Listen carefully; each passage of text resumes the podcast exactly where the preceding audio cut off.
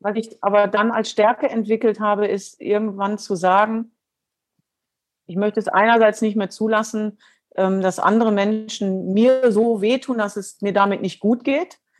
Und dann eben auch durch die ganzen Erfahrungen wirklich meinen Rucksack immer mehr zu füllen und ich mich damit auch verändert habe. Ich habe mich auch als Trainerin verändert. Ich habe früher sehr viel mehr Druck, den ich selber verspürt habe, weitergegeben. Ich war zum Teil über ehrgeizig. Ich habe das dann irgendwo brauchte ich auch ein Ventil. Und ich habe mich sicherlich als, als Person und Mensch verändert.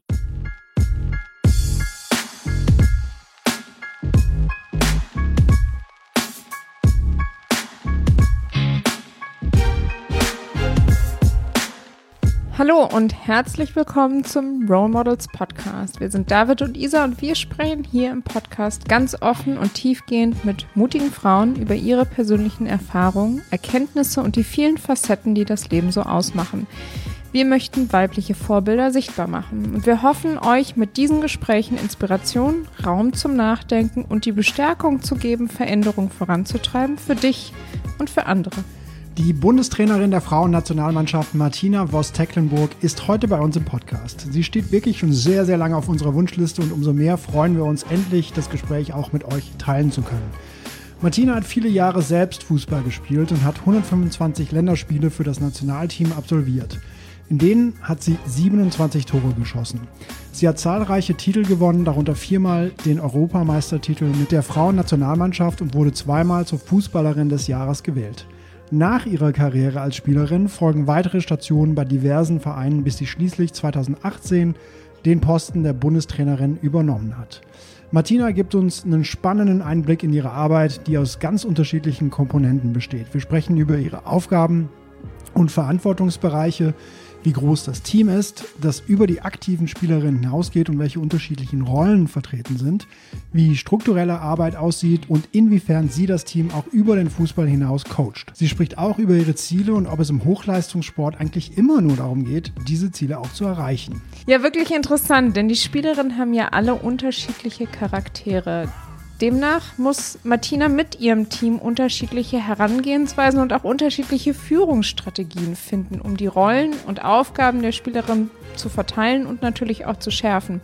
Und dabei spielt natürlich die Identitätsfindung jeder Einzelnen und auch für sich selbst eine ganz große Rolle. Wir sprechen mit ihr über Leistung, über Erwartung, eigene Erwartungen, externe Erwartungen, über Sichtbarkeit und wie der Männerfußball vom Frauenfußball profitieren und lernen kann. Martina haben wir als sehr empathische, ehrliche und nahbare Person kennengelernt, auch wenn wir nur virtuell mit ihr verbunden waren. Sie hat sehr viele persönliche Reflexionsmomente mit uns geteilt. Sie sagt von sich selbst, dass sie glaubt, ein guter Mensch zu sein und das können wir unterstreichen. Ein kurzer Hinweis. Leider konnten wir Martina nicht persönlich treffen. Wir werden das nachholen und zwar am Spielfeldrand irgendwann. Das haben wir fest beschlossen. Aber das bedeutet auch, dass wir uns äh, online getroffen haben und dass stellenweise die Tonqualität nicht immer ganz so toll ist. Bitte entschuldigt das und ich hoffe, ihr habt Verständnis dafür. Ja, auch dieses Mal ist Schieß Mercedes wieder Partner dieser Folge und Schieß Mercedes schickt dir einmal im Monat einen Newsletter mit spannenden Interviews mit starken Frauen und verfolgt damit eine sehr ähnliche Mission wie auch wir hier mit Role Models. Im aktuellen Newsletter dreht sich alles um die Frage, wie wollen wir in Zukunft arbeiten? Und viele Ideen neuer Arbeit hat die Pandemie beschleunigt, zum Beispiel Vertrauensarbeit Homeoffice oder Flexibilität. Aber sie hat uns auch zurückgeworfen, offenbart, dass es noch immer oft die Frauen sind, die den Großteil der Kinderbetreuung und Care-Arbeit übernehmen. Die Frage, wie wir in Zukunft arbeiten werden, beziehungsweise wie wir arbeiten wollen, ist vielleicht heute wichtiger als je zuvor. Darüber hat Nora Vanessa Wohlert, sie ist Podcasterin und Co-Gründerin von Edition F, mit vier ganz unterschiedlichen Frauen gesprochen. Und zwar mit Sahil Tesfu, sie ist Partnerin bei McKinsey, Human Centered Leadership Coach Ruta Mekonnen, Anna Juna, Gründerin von Wildling Shoes und Anna Kaiser, der Co-Gründerin von Tandemploy. Das sind wirklich spannende Einblicke und vielleicht bekommst du ja neue Impulse, denn sicherlich hat sich auch deine Arbeitssituation verändert. Abonnieren kannst du den Newsletter auf newsletter.cheesemercedes.de und an dieser Stelle von Isa und von mir vielen Dank an das Team von Cheese Mercedes für die Unterstützung dieser Episode. Und jetzt geht's los mit dem Models Podcast. Hier ist Episode Nummer 67. Freut euch auf Martina Voss-Tecklenburg. Ich gehe mit einem sehr gespannten Gefühl und auch mit einem sehr vorfreudigen äh, Gefühl ins Gespräch, denn Ich war im Januar auf Mallorca und habe dort so eine fünfwöchige Auszeit genommen und habe äh, mir gewünscht, das Interview mit Ihnen zu führen. Also Sie waren für mich jetzt persönlich mein absoluter Wunschgast oder Wunschgästin. Und ich habe mir damals schon so ein paar Fragen aufgeschrieben, die ich unbedingt stellen möchte, äh, wo ich mich so gefragt habe, äh, da, da, würde mich mal Ihre Meinung sehr interessieren oder Ihre Erfahrung. Deswegen freue ich mich total, dass es, dass, dass es geklappt hat, dass Sie sich heute an dem Freitagnachmittag die Zeit nehmen und mit uns und hier im Podcast sprechen. Ich, ich kann mich dem nur anschließen. Also wir, wir haben ja auf eher ungewöhnliche Art und Weise oder ich habe auf ungewöhnliche Art und Weise den Kontakt aufgenommen und dementsprechend äh, ist das natürlich jetzt sozusagen das Highlight überhaupt, dass wir jetzt hier zusammen auch sitzen können, auch wenn es virtuell ist. Und ich komme aber mit einem äh, weiteren Gefühl hier ins Gespräch. Ich habe früher sehr lange Hockey gespielt und ähm, habe auch immer noch einige Freundinnen, die in der Nationalmannschaft spielen, also die das wirklich durchgezogen hab, haben. Ich bin dann irgendwann hatte die Disziplin nicht und habe dann einfach nicht, ich habe es nicht weitergemacht. Ähm, aber als ich mich so in ihre Vita reingelesen habe und äh, ich habe eine ganz starke Verbindung zu Fußball, zu Frauenfußball, zu Fußball allgemein. Ich, ich liebe das zu gucken und auch zu spielen. Ich bin nicht so gut beim Spielen. ähm, aber ich hatte ganz viele Fragen, auf die ich gerne früher als junge Hockeyspielerin eine Antwort gehabt hätte. Und ich hoffe sehr, dass wir auf einige dieser Fragen eingehen können. Also nicht nur aus Spielerinnenperspektive, sondern auch aus, aus Trainerinnenperspektive. Also so Themen und, und, und Fragen, die mich damals einfach wahnsinnig beschäftigt hatten. Ich aber nicht das Gefühl hatte, dass es irgendjemand da gibt, dem ich diese Fragen stellen konnte. Also dementsprechend freue ich mich sehr, dass wir, dass wir heute zueinander virtuell gefunden haben. Und ja, wir starten mit unserer Check-in-Frage so ein bisschen, ne? Nee, an Sie. Sie müssen noch einchecken. Genau. Ja, ähm, Check-in ist, ist ja ein cooles Wort. Also ich äh, sitze jetzt ganz entspannt hier in, in Strahlen am Niederrhein, schaue nach draußen in den Garten, habe auch erst überlegt, ob ich mich nach draußen setze, aber habe ich gedacht, die Geräuschkulisse ist vielleicht äh, dann doch so. Ich bin total gespannt. Ich freue mich, weil es tatsächlich eine ungewöhnliche Kontaktaufnahme war. Ähm, ich jetzt schon in den, gerade im vergangenen Jahr, ich glaube, das ist ja auch der Situation geschuldet, tatsächlich den einen oder anderen Podcast gemacht habe, aber immer wieder festgestellt habe, dass es bereichert, dass es auch spannend ist, ähm, wenn man von der Gegenseite etwas hört. Und tatsächlich, äh, die Fußballwelt ist klein, haben wir ja schon direkte Verbindungen gefunden ähm, von Deutschland nach Belgien. Und von daher freue ich mich natürlich auch sehr auf das Gespräch. Bin völlig offen, habe mich auch nicht vorbereitet in dem Sinne jetzt großartig, weil ich, äh, glaube ich, Spontanität äh, dort auch immer mit am besten finde als irgendwelche standardisierten Fragen mit standardisierten Antworten. Das geht uns genauso, da sind Sie hier bei uns genau richtig. Dann freuen wir uns auf das Gespräch zusammen und äh, herzlich willkommen nochmal. Danke. Also eine Frage, die ich mir auch vor allem gestellt habe, ist Ihre Rolle jetzt als Bundestrainerin der Frauenfußballnationalmannschaft hat sich sicherlich in den letzten zwölf Monaten nochmal deutlich verändert. Ähm, können Sie uns so ein bisschen beschreiben, wie und was das auch für Sie als, äh, ja, als, als, als Person in dieser Rolle gemacht hat und wie wir uns vielleicht auch diese Rolle vorstellen können, die sich äh, zum Teil natürlich ein bisschen verändert hat. Ja, also äh, die Rolle hat sich ein Stück weit verändert, aber ich muss die Frage auch ein wenig differenziert und zweigeteilt beantworten. Das eine ist mein, mein direkter Job als Bundestrainerin, den durfte ich ja Gott sei Dank im Gegensatz zu vielen anderen meiner Kollegen und Kolleginnen, die nämlich im U-Bereich arbeiten, weiterhin ausführen. Das heißt, wir konnten nach einer gewissen Pause, also wir hatten ja dann 2020 auch 200 Tage Pause mit der Nationalmannschaft, danach wieder starten, weil der Frauenfußball eine der wenigen Sportarten war in Deutschland, ähm, die das Privileg äh, ja, gewonnen hatten und den Profistatus bekommen haben, ihre Sportart wieder ausüben zu dürfen. Tatsächlich ähm, hat sich insofern eine Menge verändert, weil wir unsere ganze Projektarbeit, unsere Trainertagungen, unseres, äh, eigentlich das, was uns ja in unserem Sport oder im Sport allgemein oder uns Menschen auszeichnet, nämlich zueinander zu kommen, Emotionen miteinander zu teilen, vieles eben online zu machen. Das war der eine Punkt. Und der andere Punkt war, dass wir tatsächlich unheimlich viel Arbeit reingesteckt haben, unsere Nachwuchsspielerinnen, also von der U15 bis zur U19, zu betreuen. Und zwar auf eine Art und Weise zu betreuen, wo ich überzeugt bin, dass sie uns für die Zukunft einen riesen Mehrwert geben. Heißt, wir haben ganz viel auch online gemacht. Wir haben Online-Trainings angeboten. Wir waren permanent mit ihnen in Kontakt. Wir haben mit den Trainern Kontakt aufgenommen. Aber was das Größte, glaube ich, war, waren die Aussagen von Spielerinnen, die gesagt haben, wow, ich bin dem DFB etwas wert, obwohl ich nicht auf dem Platz stehe.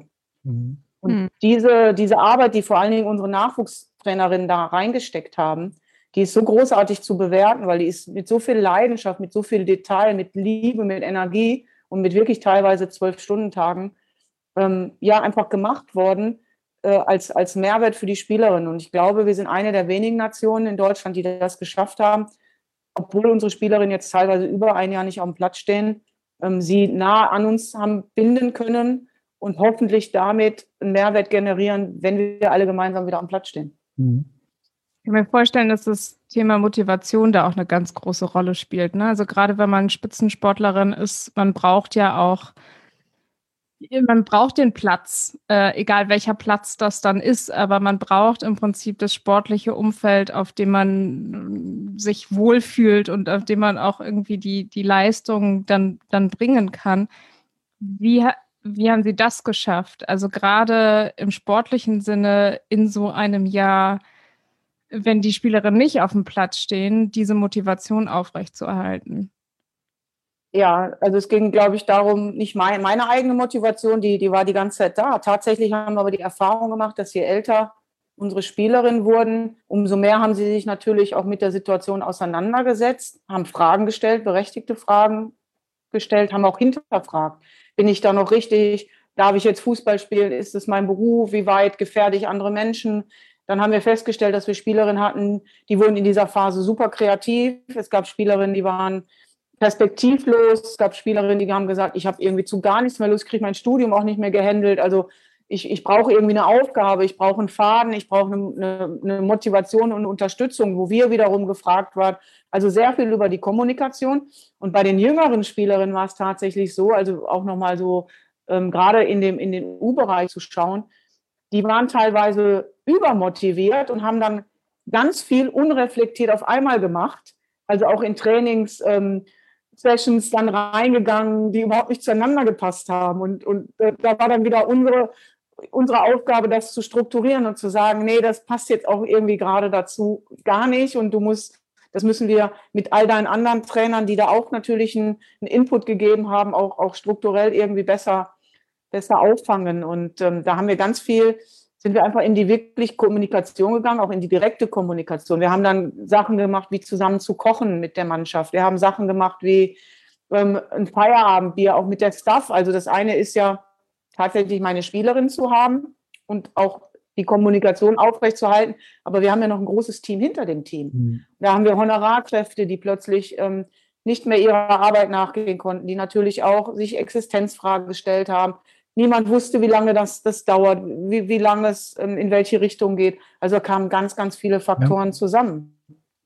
Wenn, äh, Sie haben das schon ange, angesprochen, dass hinter der Mannschaft oder dem, dem, dem Team ähm, ne, ganz viele Leute mit involviert sind, die nat natürlich auch davon betroffen sind. Wie kann man sich das vorstellen, wenn man sich, ne, wie, wir nehmen ja oder ich nehme wahr, die, äh, die, die, das Team meistens elf äh, Spielerinnen auf dem Platz, dann sehe ich sie und, und die, äh, die, die äh, Reservespielerin oder die Einwechselspielerin. Wie viel hängt hinter der Frauen-Nationalmannschaft an ähm, an Support und an Unterstützung und an äh, Engagement da noch hinter? Ja, da hängen ganz viele Menschen hinter, nämlich nochmal mindestens genauso viel. Also wir, wir machen so eine Maßnahme mit 25, 23 bis 26 Spielerinnen. Jetzt in der Corona-Zeit haben wir immer mal ein paar mehr eingeladen, weil wir nicht wussten, ob nicht irgendwelche Ausfälle da auf uns zukommen. Und dann haben wir ein Team hinter dem Team, was mindestens nochmal genauso groß ist, obwohl wir schon reduziert haben. Das heißt, wir haben ein Teammanagement dahinter, wir haben die Reiseorganisation dahinter, wir haben die Fahrer dahinter, die Busfahrer, aber auch die Fahrer, die jetzt in dieser Zeit Spieler, Spielerin abgeholt haben. Wir haben das Medical Team, das Ärzteteam, das Marketing, das Medienteam, wir haben ähm, Security, wir haben einen Koch dabei, wir haben eine Sportpsychologin dabei, dann ist mein Trainerteam ähm, natürlich dabei, der Fitnesstrainer, aber auch der, der die Dokumentation der, ähm, der Daten macht. Dann haben wir natürlich die Analyseabteilung dazu. Also ihr merkt schon, da sind eine ganze Menge Menschen dahinter, die natürlich auch ähm, ja, permanent auch das Update brauchen und, und auch eben sich die Fragen gestellt haben, wie geht es denn weiter? Und ähm, bei der A-Nationalmannschaft der Männer und der Frauen, wie gesagt, war es relativ schnell klar, dass es weitergeht und dass es auch weiterhin Maßnahmen und Aufgaben gibt. Und trotzdem sind wir auch zusammengekommen in einem ganz anderen Rahmen plötzlich. Also die Begegnungen, die sonst am Abend stattgefunden haben, dass ich mich nochmal mit dem, mit dem äh, Materialwart äh, zusammensetzen konnte, einfach um auch zu wissen, wie es ihm geht. Das ging jetzt in dieser Zeit gar nicht mehr. Also wir haben schon auch gemerkt, dass wir innerhalb unserer Maßnahme neue Wege gehen müssen. Und dass es aber auch irgendwie jeder mittragen muss. Es gab auch Ängste, es gab auch Fragezeichen, bin ich da jetzt richtig? Also ganz, ganz viele Dinge, die uns wirklich jetzt in den letzten anderthalb Jahren ja, beschäftigt haben und ich glaube aber auch ein Stück weit zusammengeschweißt haben, weil wir neue Wege gefunden haben, andere Wege der Kommunikation und uns, glaube ich, noch viel mehr jetzt darauf freuen, ja, wieder irgendwann in eine neue Normalität zurückzukehren. Ja. Können Sie ähm, so mein, mein äh, ich habe eben schon meine Wahrnehmung so ein bisschen erzählt. Also ich, ich nehme nehm, äh, die, die, die, äh, die, die Frauennationalmannschaft so wahr, ne, die äh, auf dem Platz und sie am, am Platzrand. Ähm, wie kann ich mir Ihren Verantwortungsbereich so mal vorstellen? Vielleicht können Sie den mal abstecken, auch für unsere Hörerinnen. Vielleicht ist das ein guter Rahmen, in dem wir uns dann entlanghangeln können, auch mhm. in dem Gespräch. Ähm, weil, wie Sie ja schon beschrieben haben, da hängt so viel hinter. Ne? Also wirklich vom vom Materialwart bis zur Sportpsychologie, Analyse etc. Also wie, wie stecken Sie für sich so den Verantwortungsbereich Ihrer Rolle ab? Ja, das eine ist tatsächlich auf dem Platz während einer Maßnahme der Nationalmannschaft mit diesen all, mit all diesen Menschen bin ich die Person, die immer vorne weg ist, die immer vorne weg marschiert, die irgendwie auch alle mitnehmen möchte, natürlich auch wissen möchte, wie es allen geht. Und ich glaube eben auch, je enger wir dort ein Teamgefühl entwickeln, umso erfolgreicher können wir am Ende auch bei den großen Turnieren ähm, sein. Da kommt es nämlich genau auf diese Menschen hinter dem Team an, dass die den gleichen Support geben, dass dort auch mal Spielerinnen hingehen können und sich auf eine ganz andere Art auch unterhalten können, ähm, auch ihre, ihre Person suchen können, wo es auch mega spannend ist, sich da auszutauschen.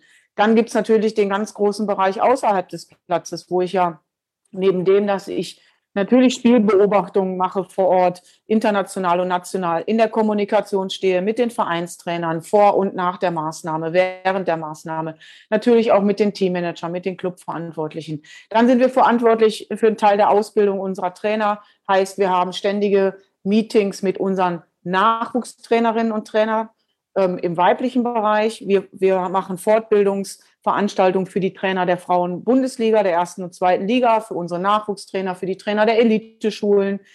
Ähm, dann machen wir strukturelle Arbeit. Wir haben jetzt einen großen roten Faden entwickelt. Wie wollen wir ähm, als Nationalmannschaft wahrgenommen werden? Wir haben einen Wertekodex entwickelt. Wir machen, also wir sehen es halt sehr ganzheitlich. Und in all diese Aufgaben bin ich eingebunden. Natürlich auch mit dem Teammanagement. Wo wollen wir demnächst untergebracht sein? Welche Länderspielmaßnahmen planen wir gegen welche Gegner? Ähm, wie ist es strukturiert? Jetzt haben wir die Auslosung für die, für die WM am 30. April. Also ganz vielfältige Dinge, mit denen ich ta tatsächlich tagtäglich beschäftigt mhm. bin. Dazu kommen Dokumentationen, Vorträge, Podcast, ähm, Interviews. Also sehr vielschichtig, nie langweilig, immer spannend. Und ich bin einfach ähm, privilegiert, dass ich dieses tun darf. Ja, die Auflistung. Ja. Äh, ich musste sie äh, nicht nur der, der Liste auf, folgen, sondern auch verinnerlichen und verstehen. Und sie tun das aber mit so einer Leidenschaft. Also die unsere Hörer sehen das nicht, aber auf dem Bildschirm mit so einer Klarheit, mit einer Leidenschaft, mit einer Struktur. Das ist wirklich erfrischend äh, und bewundernswert zu sehen. Ähm, die, Sie haben so erzählt, ne, es gibt die Maßnahmen natürlich auf dem Platz, also hin zu einem Ziel, ein Spiel, eine, ein Turnier etc. Wie, wie viel auf, auf dem Niveau, auf dem Level, auf dem Sie äh, und ihre Mannschaft spielen, geht es da immer nur um Ziele? Also geht es immer nur um das nächste Turnier, das nächste Match? Oder gibt es da auch im Hintergrund eine, was, was es vielleicht nochmal abfedert oder ausbalanciert? Äh, muss es geben. Also nur um Ziele, natürlich formulieren wir Ziele. Wir, wir, formulieren auch Ziele für jede Maßnahme, aber die beziehen sich dann auf, auf unsere Entwicklungsprozesse. Also tatsächlich steht, stehen bei uns die Spielerinnen im Zentrum. Und alles, was um die Spielerin herum wir kreieren können, also wir sehen uns tatsächlich als, als Dienstleister, als Moderator, als ähm, Begleitperson, auch mal als, neut, als neutrale Instanz und Ansprechpartner. Natürlich haben wir auch unsere eigenen Ziele. Klar, wir wollen mit dieser Nationalmannschaft ähm, wieder in, nicht wieder in die Weltspitze zurück, weil ich finde, wir sind immer noch in der Weltspitze, aber wir wollen wieder ähm, uns so auch ähm, darstellen können, dass wir berechtigterweise zu einem Favoritenkreis bei Turnieren gehören. Und wir haben sehr viel, sehr viel investiert jetzt in, in Talentförderung, in Potenzialbeschreibung. Wir nehmen die Spielerin auf diesem Weg mit. Das heißt, wir machen Zielformulierungen mit den Spielerinnen, die natürlich viel längerfristig sind als nur auf ein kurzfristiges Ziel hinausgesehen. Und auch unsere Planungen jetzt, unsere Vision von, von unserer Art, Fußball zu spielen, aber auch von unserer Art, wie wir als Nationalmannschaft wahrgenommen werden, für was wir stehen, ist langfristig angelegt. Dazu braucht es Keyplayer, die wir mitnehmen. Es braucht den Mannschaftsrat. Es braucht auch wieder die anderen drumherum. Und das ist eine immerwährende äh, Entwicklung, die wir miteinander gehen, weil sie Vertrauen schafft und weil sie uns, glaube ich, am Ende auch ähm, die paar Prozent dann wahrscheinlich geben wird an Mehrwert, um wirklich dann auch in dem Moment, wo es drauf ankommt, unsere Top-Leistung, unsere Top-Performance ja leisten zu können und abrufen zu können. Und das ist ein Prozess, den wir vor der WM 2019 noch nicht leisten konnten, weil wir da zu kurz zusammen waren mit einem völlig komplett neuen Trainerteam, wo wir natürlich unterschiedliche Stärken und Schwächen haben, wo auch wir erstmal unsere Aufgabenprofile, unsere Rollen schärfen mussten. Das Thema Rollenfrage ist bei uns ein ganz großes. Also auch Rollen der Spielerinnen, ähm, die in den Vereinen oft eine andere haben. Da sind sie oft Stammspielerinnen mhm. und zu uns, bei uns nehmen sie eine andere Rolle ein. Die Rolle müssen wir definieren, die müssen wir besprechen, die müssen sie annehmen können.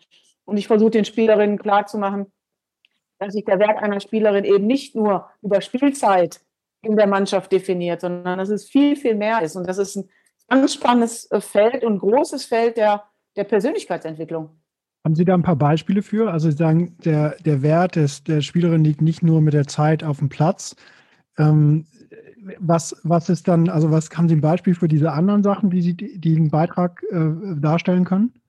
Ja, das ist natürlich ähm, die, die einzelnen Stärken, die die Spielerinnen in ihren Charaktereigenschaften einbringen können. Die eine ist die lustige, die humorvolle, die, die äh, auch mal frech ist, die andere ist eher die introvertierte, strukturierte, die dritte ist die, die total ehrgeizige, die vielleicht aber auch mal wieder ein bisschen Druck weggenommen bekommen muss. Also so diese unterschiedlichen Charaktere, gerade außerhalb des Platzes, da passiert bei uns so viel. Wir, wir machen in einer normalen Zeit, also außerhalb von Corona, bewusst auch, dass wir keine festen Sitzordnungen haben, sondern dass sich unsere Teams mischen und nicht nur die Spielerinnen untereinander, sondern auch das Team hinter dem Team. Ähm, beim Frühstück sowieso, weil das ist bei uns ja so ein bisschen Open Breakfast, möchte ich mal nennen. Wir haben Zeitfenster, wo jeder kommen kann, wann er will und wie er will. Äh, und da mischen sich automatisch auch, auch die Menschen untereinander. Und dann haben wir noch den, den Mittagstisch, wo wir es auch nutzen. Und am Abend haben wir schon so paar feste Strukturen. Da wollen wir als Trainerteam nochmal zusammensitzen, weil man den Tag auch immer nochmal so ein bisschen Revue passieren lassen kann.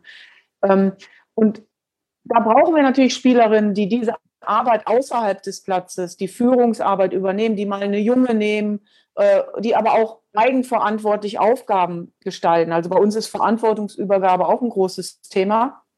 Ich kann ein Beispiel machen aus der letzten Maßnahme, dass wir eben den Spielerinnen eine Spielszene gegeben haben aus dem letzten Spiel gegen die Niederlande. Die lief über eine Minute. Dann haben wir drei Gruppen gebildet und diese Spielerinnen mussten diese Szene selber bearbeiten und mussten mhm. die zwei Tage später dem Trainerteam und den anderen Spielerinnen vorstellen, also was sie gesehen haben in Zeitblöcken. Für uns als Trainerteam total spannend und wichtig, weil wir so erfahren, was wissen die Spielerinnen wirklich. Und wir nehmen sie in die Verantwortung, wir nehmen sie ins Verständnis. Und ich frage auch meine Spielerinnen, vor allen Dingen meine Keeper, meine Führungsspielerin, was glaubt ihr, was braucht ihr? Also was sollen wir trainieren? Wo fühlt ihr euch unsicher? Was, was, also wir arbeiten sehr mit dem Prinzip der Überzeugung, der Verantwortungsübergabe und des Miteinanders.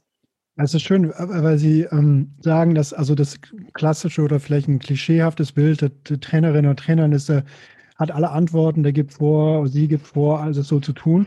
Und hier machen Sie den gesamt äh, unterschiedlichen Ansatz, wo es eher um die Introspektion geht und zu sehen, wie sehen wir das dann eigentlich aus unserer Perspektive? Wir sind die Expertinnen auf dem Platz und wie würden wir denn das Problem lösen?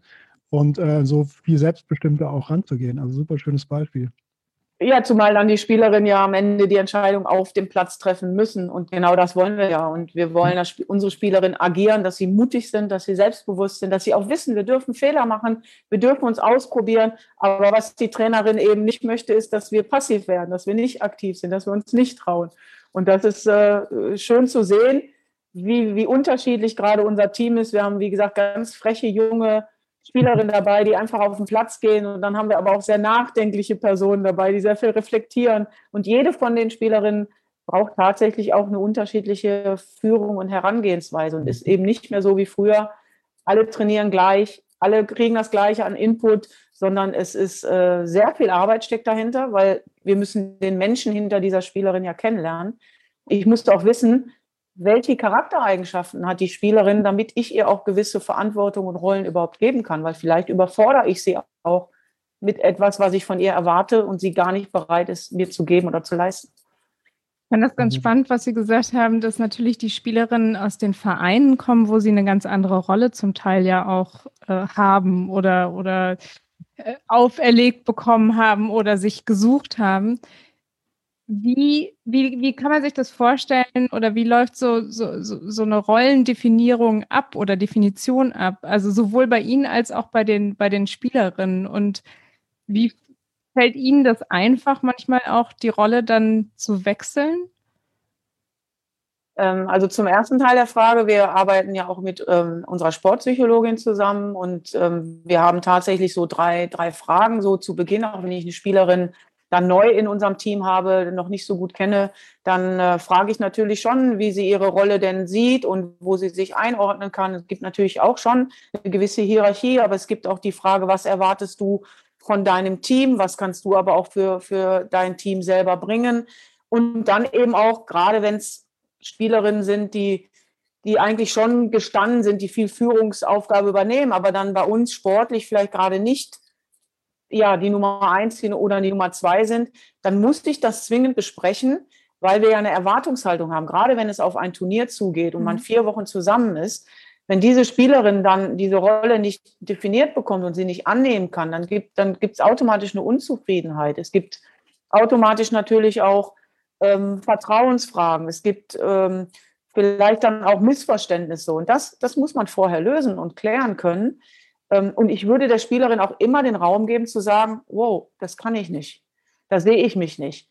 Und da finde ich mich nicht wieder. Und ähm, das, das ist ein Thema, wo wir natürlich auch in der Kaderzusammensetzung dann nachher schauen, ähm, passen, passt das auch charakterlich zu uns? Also ist diese Spielerin wirklich in der Lage, diese Rolle anzunehmen, obwohl sie vielleicht in gewissen fußballerischen Bereichen vielleicht etwas schwächer ist als eine andere. Also man muss da auch das Gesamtpaket sehen. Und zur Rollenänderung, zum Perspektivwechsel ist, glaube ich, total wichtig, dass wir ähm, uns immer wieder auch mal in die Situation der Spielerin versetzen, also auf die andere Seite des Tisches wirklich setzen, aber da auch nachfragen, auch das ganze Thema Social Media oder wie, wie Sie heute Dinge angehen, diese jungen Menschen, die, die Herangehensweisen sind anders als noch zu meiner Zeit. Und sie lösen sie auch zum Teil anders. Und dann ist für mich wieder wichtig, danach zu fragen, warum machst du das so? Wie siehst du das?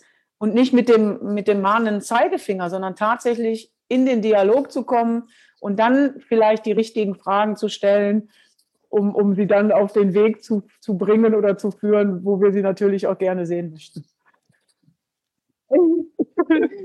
Wir gucken uns immer mit Blicken an und dann entscheidet sich, wer die nächste Frage stellt. Wenn man, wenn man Interviews über sie liest, dann fällt relativ häufig das Wort Empathie, also in Bezug auf ihren Führungsstil oder Stil, den sie in das Team reinbringen und ähm, mit dem sie ihre, ihre Trainerinnenrolle ausfüllen. Können Sie so ein bisschen beschreiben, wann sich diese Empathie entwickelt hat oder ob Sie die schon immer irgendwie im Rucksack auf der, auf der Schulter getragen haben? Äh, das ist tatsächlich für mich selber auch eine spannende Frage, die ich so eins zu eins, zu eins gar nicht beantworten kann. Also ich glaube schon, dass ich natürlich ähm, den, ein Stück weit meinen Rucksack schon, schon offen hatte und mitgebracht habe, einfach aus meiner Historie, Familie, Arbeiterfamilie, fünf Kinder, sieben Personen zu Hause. Ich habe ganz viele Werte von zu Hause mitbekommen. ähm, die mir einfach wichtig sind, wo einfach Dinge auch sonst nicht, nicht funktioniert hätten. Und dann aber trotzdem natürlich ein, einerseits über meine eine, eigene Karriere, Niederlagen, persönliche Niederlagen, Verletzungen. Ähm, es ist ja nicht immer alles bei mir äh, rund gelaufen, sondern wellenförmig, sehr dynamisch. Was ich aber dann als Stärke entwickelt habe, ist irgendwann zu sagen, ich möchte es einerseits nicht mehr zulassen, ähm, dass andere Menschen mir so wehtun, dass es mir damit nicht gut geht. Und dann eben auch durch die ganzen Erfahrungen wirklich meinen Rucksack immer mehr zu füllen und ich mich damit auch verändert habe. Ich habe mich auch als Trainerin verändert. Ich habe früher sehr viel mehr Druck, den ich selber verspürt habe, weitergegeben. Ich war zum Teil über ehrgeizig. Ich habe das dann irgendwo brauchte ich auch ein Ventil. Und ich habe mich sicherlich als, als Person und Mensch verändert. Und eine, glaube ich, eine wichtige Station, die ich auch immer wieder benenne, war die Zeit, als ich nach, nach der Beurlaubung in Duisburg als Trainerin, die ja für mich völlig überraschend kam und mich wirklich tief im Herzen getroffen hat, bin ich ja nach Jena gewechselt zu einem Abstiegskandidaten. Also vorher war ich immer irgendwie im absoluten Top-Level, ähm, habe mich wirklich bewegt mit, mit in der Nationalmannschaft, im Verein, immer oben irgendwie am Erfolg. Und dann bin ich nach Jena gewechselt und wusste, ich komme zu einem Verein, der gegen Abstieg spielt. Ich habe eine ganz junge Mannschaft die mehrheitlich am Sonntag verlieren wird, also mehr verlieren wird, als sie gewinnen wird. Und trotzdem war es meine Aufgabe, tagtäglich im Training diese Mannschaft dahin zu bringen, ihren Glauben nicht zu verlieren und selbstbewusst zu sein und mutig zu sein, sich weiterzuentwickeln und Spaß und Freude an dem zu haben und Druck wegzunehmen. Und, und das hat mich verändert, also ein Stück weit nochmal verändert und bin sachlicher geworden, bin viel ja, ich glaube auch verständnisvoller. In, in, in, wir haben schon auch nochmal eine andere Herangehensweise auch, auch an die Dinge gefunden. Und diese sieben Monate im Nachgang, muss ich sagen, haben mich, glaube ich, ein Stück weit auch in der Empathie nochmal verändert, aber auch ähm, in meinem ganzen Umgang mit dem, ähm, mit dem Thema Druck und Erfolg und Fußball und auch relativieren können, also einordnen können. Früher war Fußball, also der Fußball ist meine Leidenschaft, ist mir total wichtig.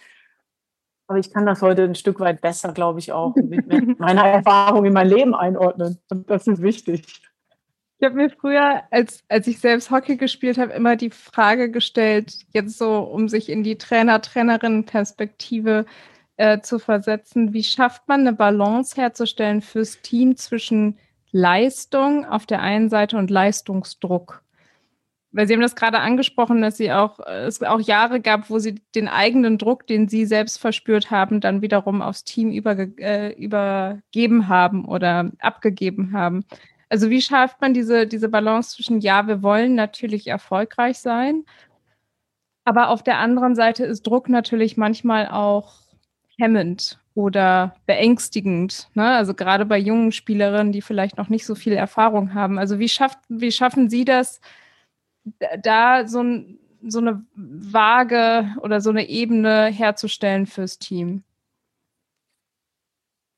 Auch da geht es nur über, über Kommunikation mit, mit den Einzelnen. Es gibt ja tatsächlich Spielerinnen, die brauchen ein Stück weit auch mehr Druck. Also die, die formulieren das auch, die müssen auch eine Unterstützung dort bekommen und dann ähm, aber auch einfach zu reflektieren, dass ja sowieso der eigene Erwartungsdruck, der eigene Anspruch sowieso schon enorm hoch ist. Und wenn man sich dann mal anschaut, was auf so eine Spielerin, also die hat den Erwartungsdruck an sich selber. Ich möchte meine beste Leistung bringen. Dann hat sie Mitspielerinnen. Die Mitspielerinnen haben einen Erwartungsdruck an, an diese Person, weil die will sie nicht enttäuschen. Dann gibt es das ganze Umfeld, Trainer, Eltern, ähm, die eigenen Befindlichkeiten. Dann kommt Mediendruck dazu. Dann ist dieses Spiel plötzlich live im Fernsehen oder es stehen 80.000 wie im Wembley im Stadion. Ähm, da ist schon ein Riesendruck dann ähm, ja, ist Ergebnisdruck da. Und, und all das muss man filtern können, muss man besprechen können. Ähm, und ich glaube, ich glaube tatsächlich, wenn das aber, wenn wir, wenn wir unsere, unsere Arbeit immer mit Freude und Spaß und immer wieder dieses Element auch einbringen, habt einfach Freude bei dem, was ihr tut und vor allen Dingen auch, ihr gebt vielen anderen Menschen damit auch Freude. Also es gibt ganz viele Menschen, die euch einfach toll finden, die euch zugucken, weil sie Freude haben an dem, wie ihr Fußball spielt, wofür ihr steht, wie authentisch ihr seid, was für tolle Personen ihr seid, was ihr für Vorbilder seid. Und ich glaube, wenn man es so anpackt, kann man von dem vielen Druck schon ganz viel wegnehmen. Und für mich steht Spaß und Freude, ähm, ohne Erfolgsdruck zu, zu verändern oder ohne, dass wir unsere Ziele deshalb irgendwie verändern. Wir sind genauso fokussiert, genauso professionell. Wir haben ganz klare Zieldefinitionen. Wir wollen den größtmöglichen Erfolg erreichen. Aber wenn wir das nicht mit Spaß und Freude tun, werden wir es erstens nicht schaffen. Und es macht auch, es macht einfach auch weniger Spaß. Äh, die, Sie haben eben schon, also ja, das gerade sehr schön beschrieben, dieser, dieser, diese unterschiedlichen Ebenen des Leistungsdrucks, ne? Und auch von wie viel davon ist äh, innerlich, wie viel kommt von außen und, und wie einflussreich ist das Außen. Ne? Also ob das jetzt Eltern ist was anderes als 80.000 Fans oder, oder äh, bestimmte Medien oder so. Ne? Ähm, das heißt, die, die, äh, ihre Spielerinnen sind einem gewissen mentalen Druck auch ausgesetzt, äh, innerlich, aber auch von außen. Sie haben eben gesprochen, dass Sie damit äh, Sportpsychologen auch arbeiten. Und ich habe mich damals auch gefragt, also ich einleitend gesagt, ich habe so ein paar Fragen im Kopf. Ich habe mich gefragt, was ist so die, der Vorgang, um Spielerinnen auf diesem Niveau ähm, mental zu stärken? Also Sie haben ja gerade beschrieben den Druck, den sich die Spielerinnen natürlich auch selbst machen, dieser innere Druck, dann aber auch die verschiedenen Ebenen des Drucks, der von außen kommt, also SpielerInnen, Kolleginnen, Trainerinnen, Fans etc. Und diese, das muss ja eine, eine, eine wahnsinnige auch mentale Stärke brauchen, um diesem Druck wiederzustehen und das an einem besonderen Alter auch schon recht früh in der Karriere. Ne? Wenn ich über meine persönliche Entwicklung, die großen Durchbrüche meiner persönlichen Entwicklung nachdenke, dann sind die eher in den letzten fünf Jahren passiert und ich bin 42. Und, und hier, ne, also wenn ich jetzt höre, was ihre Spielerinnen mit an, Ende, Ende ne, in den Teenagerjahren noch sogar oder sogar in den äh, Anfang der 20er schon alles aushalten müssen und auch tun müssen, dann frage ich mich, wie sowas am besten passiert. Also wie, wie inwieweit ist die psychologische Arbeit mit ihren Spielerinnen da, welchen Stellenwert hat das und was ist ein Prozess und was passiert da so für, für in dieser Arbeit? Ja, tatsächlich ist, ist das ein Thema, was sich, glaube ich, in den letzten Jahren jetzt enorm nach vorne entwickelt hat, dass man das einfach erkannt hat, dass man die jungen Menschen da reinwachsen lassen muss. Und die Konsequenz beim DFB ist daraus, dass es tatsächlich ab der U15, also in jeder Mannschaft schon einen Sportpsychologen oder eine Sportpsychologin gibt, so dass Spielerinnen äh, mit der Thematik auch aufwachsen. Da wird natürlich individuell, also es, es ist immer ein gesicherter Raum. Das ist schon mal wichtig, dass man den Spielerinnen vermittelt, das ist ein gesicherter Raum. Die Informationen, die ihr dort gibt, die kommen auch nicht beim Trainerteam an oder die werden nicht für irgendetwas benutzt, sondern es dient eigentlich zu eurer Persönlichkeitsentwicklung.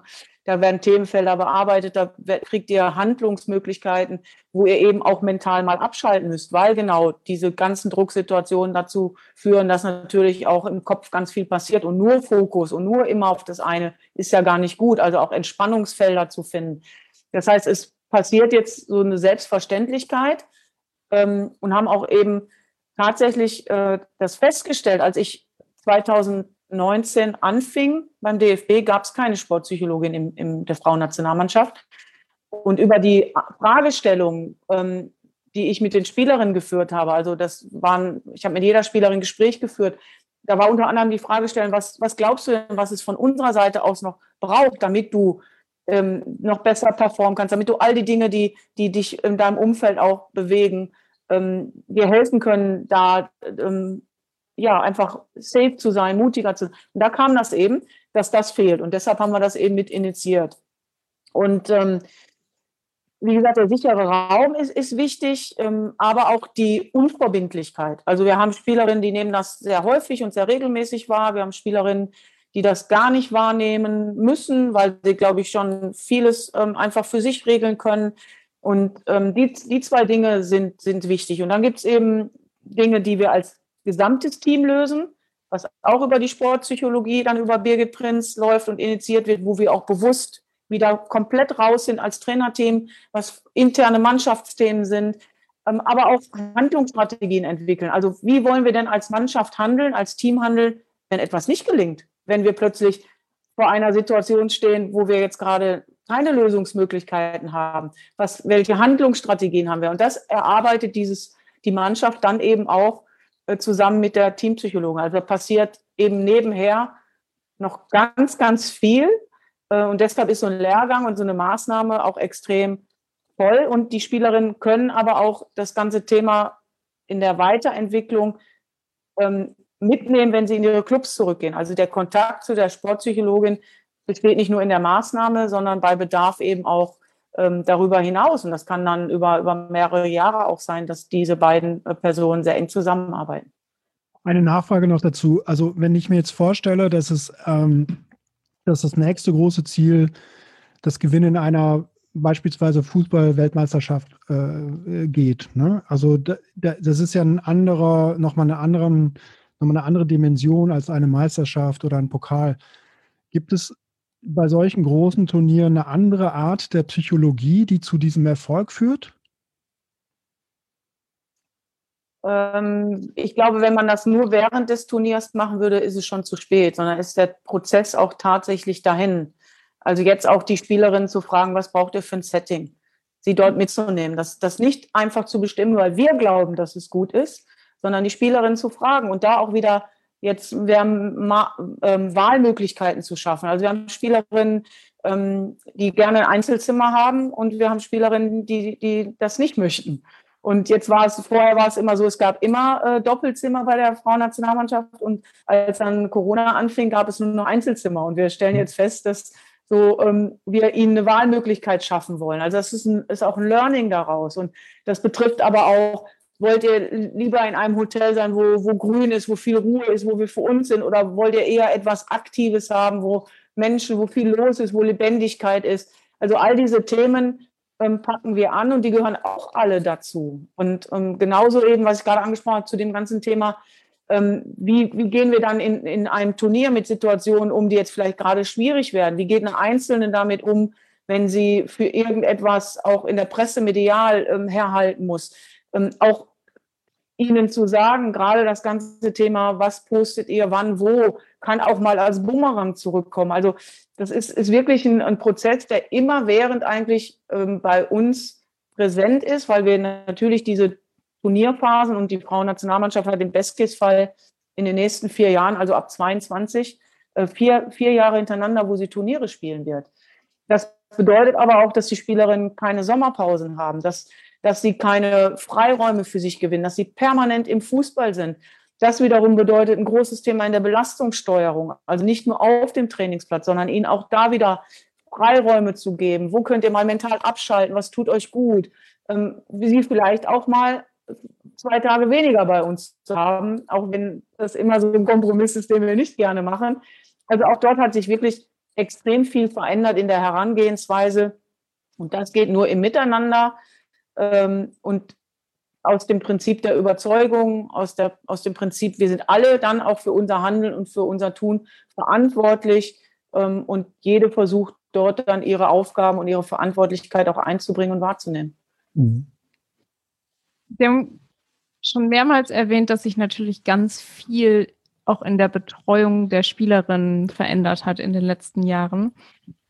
Ich wenn man so auf ihre Vita guckt, sieht man aber, dass sie als Spielerin schon wahnsinnig erfolgreich waren.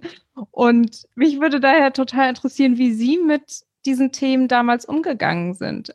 Also damals, wenn man sich das jetzt vorstellt, da gab es jetzt vielleicht noch keine Sportpsychologin oder da gab es natürlich auch noch nicht diese Aufmerksamkeit der, der sozialen Medien. Und trotzdem gab es natürlich Leistungsdruck. Aber Nehmen Sie uns mal ein paar Jahre zurück in Ihre Spielerinnenlaufbahn, wie Sie damit umgegangen sind. Also sowohl mit dem Druck, mit, der Le mit dem Leistungsanspruch, mit dem Erfolg, mhm. aber natürlich auch mit den Niederlagen, die man in einer Leistungssportlerinnenkarriere auf jeden Fall natürlich auch erlebt. Ja, und ich habe das, ich weiß gar nicht, ob ich das für mich wirklich mal, mal habe reflektieren können. Wie bin ich eigentlich damit umgegangen im, im im Nachgang muss ich sagen, wahrscheinlich immer wieder wie so ein Stehaufmännchen, dass ich gesagt habe, ja, das ist jetzt eine, eine Phase, die gerade schwierig ist und da ist, ist entweder, wenn ich verletzt bin oder ähm, wenn ich in Veränderungsprozessen war, was ich glaube ich gut gekonnt, gekonnt habe, ist immer schon die nächste Perspektive und Ebene wieder zu finden, das nächste Ziel zu finden, die nächste Tür zu finden, ähm, durch die man dann hindurchgehen kann. Weil ich doch eine, ja, ich glaube, ich hatte, ich habe eine unheimlich hohe intrinsische Motivation gehabt. Ich war wirklich, ich wollte immer die Beste sein, ich wollte immer gewinnen. Und natürlich hat das auch an mir genagt, wenn das eben nicht gelungen ist. Da war ich auch sehr viel trauriger als vielleicht viele meiner Mitspielerinnen oder sehr viel wütender oder alle Emotionen, die dann einfach auch dazugehören. Das war aber auch tatsächlich gleichzeitig ein Leistungsantrieb von mir. Also ich glaube, ich hätte auch nicht so gespielt, wenn ich nicht eben auch so, so als, als Mensch gewesen bin und immer wieder auch schon, schon die, das ist im Fußball das Schöne oder auch im Hockey oder also überhaupt ja einfach im, im Sport ganz oft, wenn, wenn du dir schnell wieder ein neues Ziel setzen kann, wenn schnell gleich wieder die neue Aufgabe da ist, dann kannst du also mit dem auch was vergangen ist und was vielleicht nicht so gut gelaufen ist, das kannst du auch besser mal wieder beiseite schieben und, und ja, dich auf das neue Ziel fokussieren. Und trotzdem hatte ich auch Phasen, wo ich mir die Frage gestellt habe, du bist eigentlich mit den gleichen Voraussetzungen ins Spiel gegangen, du fühlst dich gleich mutig, du fühlst dich gleich selbstbewusst und trotzdem habe ich nicht gleich gespielt und ich habe das eins gegen eins abgebrochen. Ich habe mir nicht das Gleiche zugetraut und konnte es aber für mich tatsächlich auch nicht immer beantworten. Und ich glaube, das ist auch ein Learning, nämlich eben nicht auf jede Frage eine Antwort haben zu können und einfach Dinge auch mal hinzunehmen und einfach auch mal als gegeben zu nehmen, ähm, ohne dass es gleich in Selbstzweifel ähm, ausartet. Und das ist, glaube ich, auch ein wichtiger Prozess, den wir unseren Spielerinnen gerade heute mitgeben, dass wir sagen, ey, ist ganz normal, dass nicht alles gelingt, weil wir sind Menschen, wir sind keine Maschine. Ich kann nicht auf den Knopf drücken und wissen, du funktionierst heute, sondern es ist immer wieder auch, ja, möglich, dass wir Fehler machen. Und das, das machen wir aber dann zusammen, da stehen wir zusammen durch. Und es ändert nichts an deinem Wert, es ändert nichts an dem, was du kannst. Und es sollte auch nichts daran ändern, was du selber für dich in Anspruch nimmst. Ich glaube, das ist heute ein großes Thema, dass wir unseren jungen Menschen sagen sollten, ähm, du bist wert, wie du bist und du bist richtig so, wie du bist. Und ähm, wir haben alle unsere Stärken, wir haben auch alle unsere Schwächen, aber wir haben wirklich den Fokus gelegt auf Stärken, Stärken. Und das merken die Spielerinnen. Haben Sie, ähm, also ich hoffe, ich trete Ihnen dann nicht zu nah, aber so wie Sie sprechen, die Dinge, die Sie gerade beschreiben, erinnert mich, wie meine Therapeutin mit mir spricht, auch teilweise. Ne? Also haben Sie, ein, ist ein Element Ihrer Ihrer Trainerin Ausbildung oder also hat es, hat, haben Sie einen besonderen Stellenwert auf Psychologie gesetzt?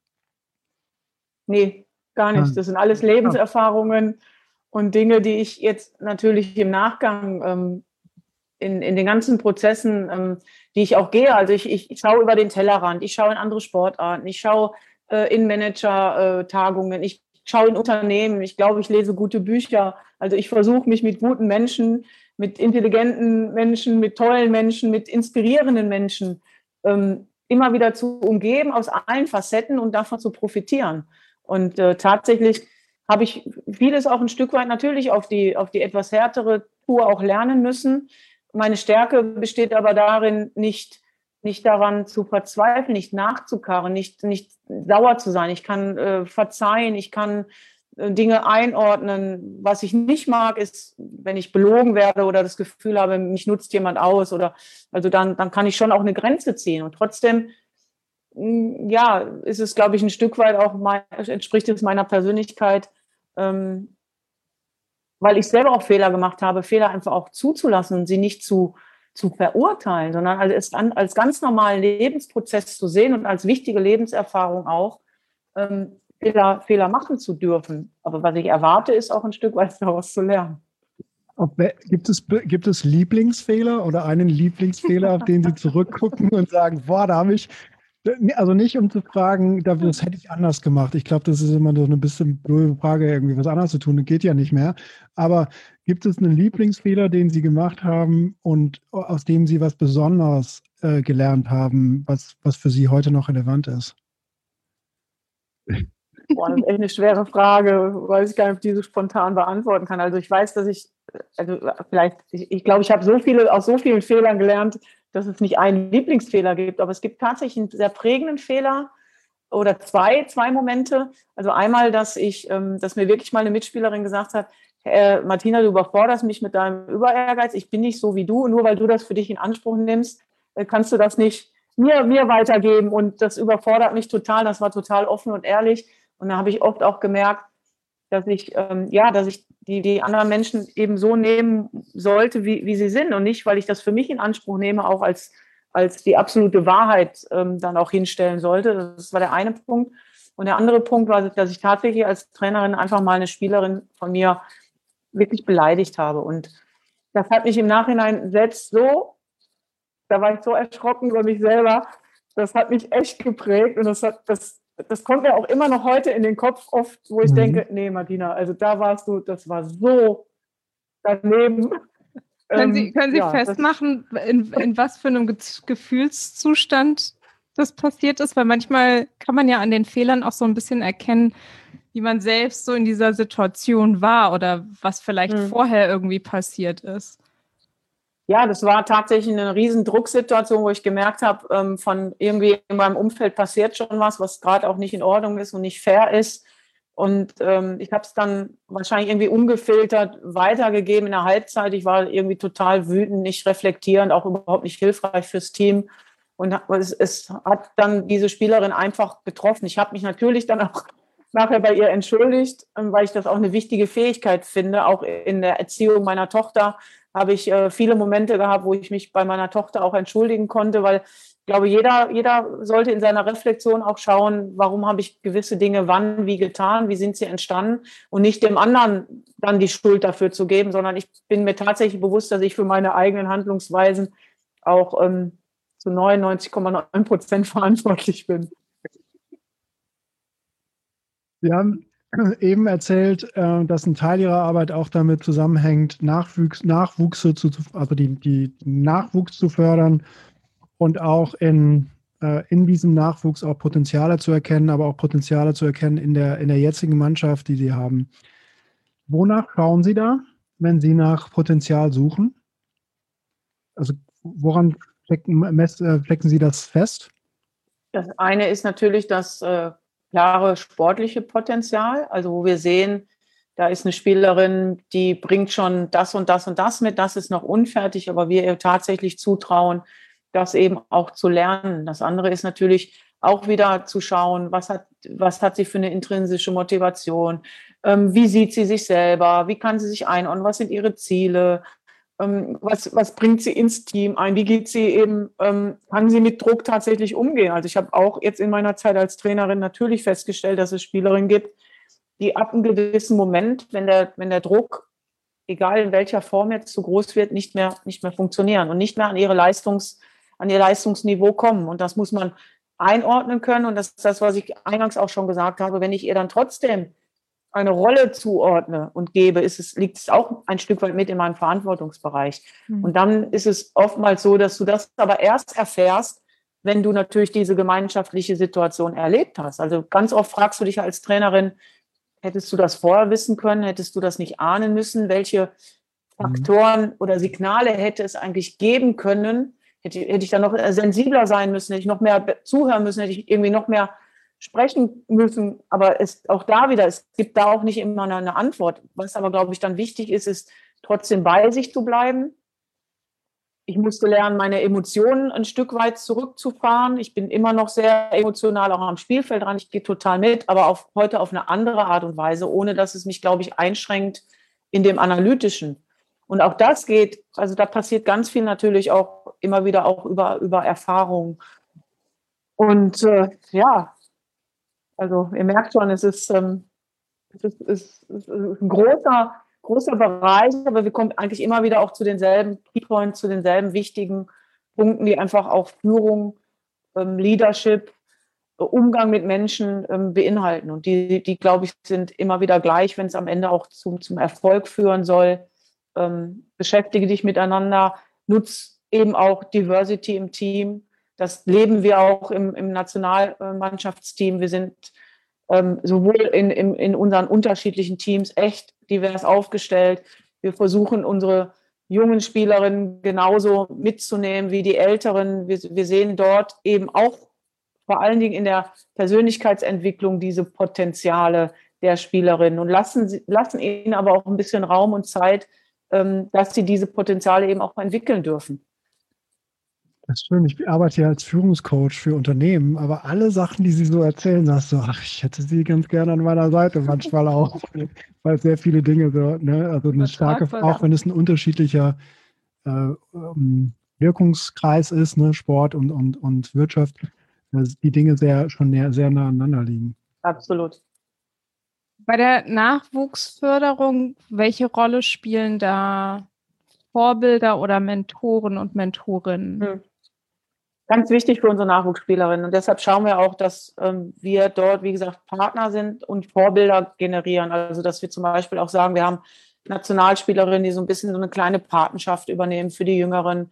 Oder wir versuchen eben auch natürlich Vorbilder zu, zu kreieren und ähm, aber auch den Spielerinnen zu sagen, äh, egal, auch in der U15 bin ich, bin ich eigentlich schon wieder ein Vorbild für andere, für Jüngere, die auch das erste Mal in die Nationalmannschaft kommen wollen. Also das, das kann man ja immer, immer weiter nach, unten brechen. Und ähm, was uns wirklich glaube ich, gerade richtig, richtig gut gelingt im, im DFB, ist tatsächlich auch Synergien zu schaffen, dass wir einen Fußball sehen, dass wir voneinander profitieren, dass wir aus dem Erfahrungsschatz ähm, der, der, des männlichen Fußballs, der natürlich in vielen Bereichen auch schon ein Stück weit weiter ist, weil er, weil er eine andere Tradition hat, aber andersrum auch, dass ich glaube, der männliche Fußball ganz viel von unserer Herangehensweise äh, als, als Mitfrauen oder als Frau auch profitieren können. Wir haben ganz lange die Frage im Fußball gestellt, wie profitiert der Frauenfußball vom Männerfußball? Und ich finde es total spannend, ähm, dass der Männerfußball mhm. mittlerweile auch die Frage stellt, wie profitieren wir denn von, von euch? Und da haben wir gemeinsame Trainertagungen ähm, und unser, unser Nachwuchsteam, unsere Nachwuchstrainerin, die nehmen wir permanent mit, die kommen zu uns und hospitieren, aber wir gehen auch zu der U15, U16, U17, U19 Nationalmannschaft von oben. Also es ist für uns ein großes Miteinander. Es ist ein großes Ganzes. Und ähm, das ist, glaube ich, etwas, was sich, was sich auch ein Stück weit wirklich verändert hat ähm, in der Herangehensweise, jungen Spielerinnen ins Zentrum zu stellen und uns tatsächlich als, als Dienstleister, als Zubringer, ähm, als, als Mentoren, als, als alles das, was, als was sie uns auch haben möchten und vertrauen möchten, ähm, eben auch dann anzubieten und da zu sein. Jetzt dazu. Äh, zum Thema Vorbild. Es gab 2019 Spot, der rauskam. Ich glaube, ab dem Moment, als die ihn gesehen haben oder wieder gesehen haben, haben wir uns geschrieben, Isa und ich, und gesagt, wir müssen äh, sie einladen in den Podcast. Also sie sind schon sehr lange bei uns Wunschgast auf der Liste. Und das Video ist, ein, muss man jetzt sagen, ein Werbefilm. Wir brauchen ja nicht zu sagen, wer für welche Firma hier, aber ähm, es geht um einen ähm, Spot, in dem äh, ziemlich zum Schluss hin der äh, die Spielerin sagt, unsere Vorbilder, die sind wir se längst selbst. Das fand ich so einen geilen Satz und so stark. Der haben sofort gesagt, ach geil, wir müssen, wir müssen unbedingt den reinholen. Wie, wie, also Sie haben so ein bisschen gesprochen, die Wichtigkeit von Vorbildern bei Ihnen in Ihrer Arbeit. Aber wie ist es für Sie? Also wie sehen Sie sich? Was bedeutet dieser Begriff für Sie? Ja, ich glaube, dass Vorbilder einfach wichtig sind, äh, wenn sie sichtbar werden. Also äh, um, um zu zeigen, auf ganz unterschiedliche Art und Weise, ähm, wenn man Träume hat, wenn man Ziele hat, dann kann man die, kann man die durchsetzen und dann kann man die ähm, erreichen. Und deshalb ähm, glaube ich eben, dass wir auf ganz unterschiedliche Art und Weise eben Vorbild sein können. Und für mich ist zum Beispiel, also es geht für mich auch um Inspiration, um Anerkennung, um Wertschätzung. Mich faszinieren Menschen, die ähm, zum Beispiel ähm, mit, mit Handicaps, mit Schwierigkeiten im Leben klargekommen sind. Ich, ich bewundere paralympische Sportler, weil ich einfach es nicht als selbstverständlich ansehe, wenn du gewisse Schicksalsschläge ähm, bekommst, da auch wieder herauszukommen, ähm, dir neue Ziele zu setzen. Ich habe Steffi Graf äh, bewundert, weil ich immer das Gefühl hatte, äh, Steffi wird auf dem Platz sterben und alles geben, egal ob sie das Spiel gewinnt oder, oder verliert. Ich bin wirklich mit ihr über die Couch gehüpft, wenn sie, wenn sie Tennis gespielt hat. Ähm, aber auch Alltagsvorbilder, Alltagshelden. Und mir geht es da um das große Thema Sichtbarkeit ähm, und dann Vorbilder auf unterschiedlichste Art und Weise zu generieren, das auch darzustellen. Also es ist nicht so, nur weil ich Nationaltrainerin bin, ich jetzt ein großes Vorbild, sondern ich möchte mhm. Vorbild sein, ähm, weil ich vielleicht auf meine Art und Weise mit meinem Weg, mit all dem, was ich erlebt habe, auch eine Inspiration für andere Frauen, für junge Frauen sein darf und sein kann. Und das machen auch unsere Spielerinnen mittlerweile schon wirklich auf eine ganz großartige Art und Weise, weil sie ähm, eben sich auch als soziale Wesen wirklich ja auch sehen und dort helfen, wo Hilfe angebracht ist. Ganz viel, auch jetzt gerade in der Corona-Zeit, mit angepackt haben, mit einem Selbstverständnis.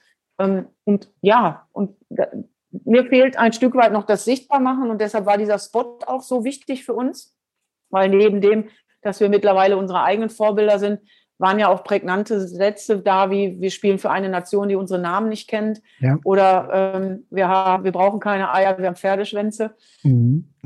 Das hat, glaube ich, ganz viel, das war ja alles auch mit einem gewissen Augenzwinkern, aber natürlich auch mit einer großen Ernsthaftigkeit. Mhm. Und was, was uns am allermeisten stört, ist ja dieser permanente Vergleich zum, zum Männerfußball und diese Respektlosigkeit äh, gegenüber Fußballspielenden Frauen oder Frauen, die im Fußball als Moderatorin, als Kommentatorin oder wo auch immer in diesem Feld arbeiten und permanent das Gefühl haben, sie werden nicht gleich respektiert, ihre Arbeit wird nicht gleich wertgeschätzt. Und das, das sind Themen, die uns umtreiben. Und da wollen wir einfach eine, eine, eine bessere Haltung in unserer Gesellschaft auch mit erreichen. Und dadurch, aber dafür brauchen wir eine größere Sichtbarkeit, ähm, dass unsere Vorbilder einfach auch als, als Vorbild sich ja, darstellen können. Ich habe äh, jetzt habe ich gerade ich so gespannt, Ihnen zuhören. ich hatte gerade so drei Gedanken gleichzeitig im Kopf. Der eine Gedanke war nochmal Bezug nehmend auf die auf den Film und auch auf die Kampagne, dass es da auch so deutlich war, dieser Satz, den Sie auch gerade gesagt haben, so, äh, ne, wir, wir, wir spielen für unsere Nation, aber die meisten kennen einfach unsere Namen nicht. Und wenn man jetzt mal, und Sie haben es gerade gesagt, man sollte den Vergleich nicht machen zwischen der Frauennationalmannschaft und der Männernationalmannschaft. Aber man kann ja schon sagen, dass der Erfolg auf der einen Seite auf jeden Fall deutlich größer ist als auf der anderen Seite bei den Frauen. Ähm, und trotzdem ist die Öffentlichkeit nicht da. Und wenn sie da ist, dann häufig auch kritisch, zynisch, ähm, beleidigend, manchmal natürlich auch. Und eine Zahl, die mich total überrascht hat, die ich jetzt in der Recherche raus oder gelesen habe, seit 1970 oder bis 1970 war Frauenfußball verboten. Das war eine Zahl, die mir überhaupt nicht bewusst war. Und daher so ein bisschen die Frage, glauben Sie, dass jetzt sich ein anderes Verständnis darüber hinaus entwickelt, was eine Frauennationalmannschaft leistet, welchen repräsentativ, welche repräsentative Rolle sie ja auch einnimmt für ein Land, was sich häufig auf die Fahne schreibt, wir sind divers und wir sind vielfältig und wir sind offen. Also glauben Sie, da, da, da, da bewegt sich was, da verändert sich was? Ja, äh, und wenn nicht, was schon, muss sich verändern? Genau. ähm, ich glaube schon, dass sich was, was verändert, aber es verändert sich für mich immer noch ein Stück weit zu langsam und auch zu wenig. Und deshalb sage ich nochmal, wir brauchen, wir brauchen Sichtbarkeit und wir brauchen ähm, unsere, unsere Frauen. Also wenn wir vorstellen, wir haben eine Jennifer Maruchan, die ist Fußballerin des Jahrzehnts geworden und niemand registriert ist. Und sie ja. wird nirgendwo eingeladen. Und jetzt stellen wir uns das mal vor, das passiert im, im männlichen Bereich. Äh, und wir sind auch zu wenig. Wir warten noch auf eine Zusage. Ja. Und wir sind auch ein Stück weit zu wenig, zu wenig stolz darauf. Aber nochmal, das ganze Thema ist das, was ihr auch angesprochen habt. Also es ist eine, eine, eine klare Haltung, die sich in der Gesellschaft verändern muss. Und da sind wir, finde ich, in Deutschland einfach noch nicht gut genug. Und da mhm. gibt es mhm. viele andere Nationen, die uns, die uns da als Vorbild dienen sollten und wo wir, wo wir auch ähm, ja einfach äh, viele Dinge noch, noch angehen müssen im Selbstverständnis. Und da arbeiten wir gerade wirklich dran. Wir wollen eben nicht nur als als Mannschaft wahrgenommen werden ähm, oder wir wollen schon wahrgenommen werden, natürlich als erfolgreiche Fußballmannschaft, die alles gibt und so. das ist ja die eine Seite, aber wir wollen auch eben wahrgenommen werden als eine Mannschaft, die authentisch ist, die Werte hat, die tolle Persönlichkeiten hat und ähm, die muss man herausstellen und die müssen wir wirklich transparent machen. Ich kann euch verraten, ohne vielleicht müsst ihr es auch rausschneiden. Also wir sind an einem großen Projekt dran, wo ich glaube, ähm, es spannend sein wird, weil wir werden die Frauennationalmannschaft sichtbarer machen können. Das wird so sein. Ähm, ja, und dann uh. verändert, können wir vielleicht ein Stück weit gespannt. genau, dann können wir vielleicht ein Stück weit ähm, das, das beschleunigen und anschieben. Aber natürlich, ähm, wir, wir brauchen noch viel mehr Frauen, die auf Führungsebene ähm, in den, in, auch in den männerdominierten Fußball kommen oder gerade da, um, um da auch nochmal Signale zu setzen, um einfach ein anderes Verständnis, ein anderes Selbstbild ähm, auch zu generieren. und ja, klar, wir stellen uns oft in Deutschland hin als, weiß ich nicht, tolle Nation und divers, aber ich finde, da haben wir echt noch ganz viel Potenzial. Ja, man hat viel zu tun. Ja. Ich wollte eine Sache klarstellen. Sie hatten eben von Jennifer Maus angesprochen äh, und dann habe ich, habe ich es auch eingegrätscht. Ja, wir haben Sie eingeladen. Ich meinte, ich meinte nicht Sie, weil Sie sind ja heute hier. Wir haben Jennifer ja, Ich habe verstanden. Vor einer Weile, gut, äh, wollte ich nur klarstellen, dass Sie das nicht. Ähm, und sagen Sie uns aber gerne Bescheid, wie wir Sie weiterhin unterstützen können, äh, die, die Frauenmannschaft, die, äh, die, ihre Spielerinnen sichtbarer zu machen, die Mannschaft sichtbarer zu machen. Tun wir gerne. Ich wollte eine ja. Verbindung noch zwischen zwei Worten herstellen würde äh, und, und frage mich, welches Wort Ihnen ähm, besser gefällt. Vielleicht kann man auch gar nicht so eine Wertung äh, aussprechen, aber Pionieren und Vorbild können Sie sich da, haben Sie da dann da eine Präferenz? Und wenn ja, warum? Ähm, Präferenz wäre schon Vorbild, aber ich, ich konnte nicht irgendwie oder ich bin ja auch zum Vorbild äh, geworden, weil wir natürlich Pionierin waren und wir können wirklich stolz darauf sein, ähm, dass wir Dinge eingeleitet haben, wo heute Spielerinnen von profitieren.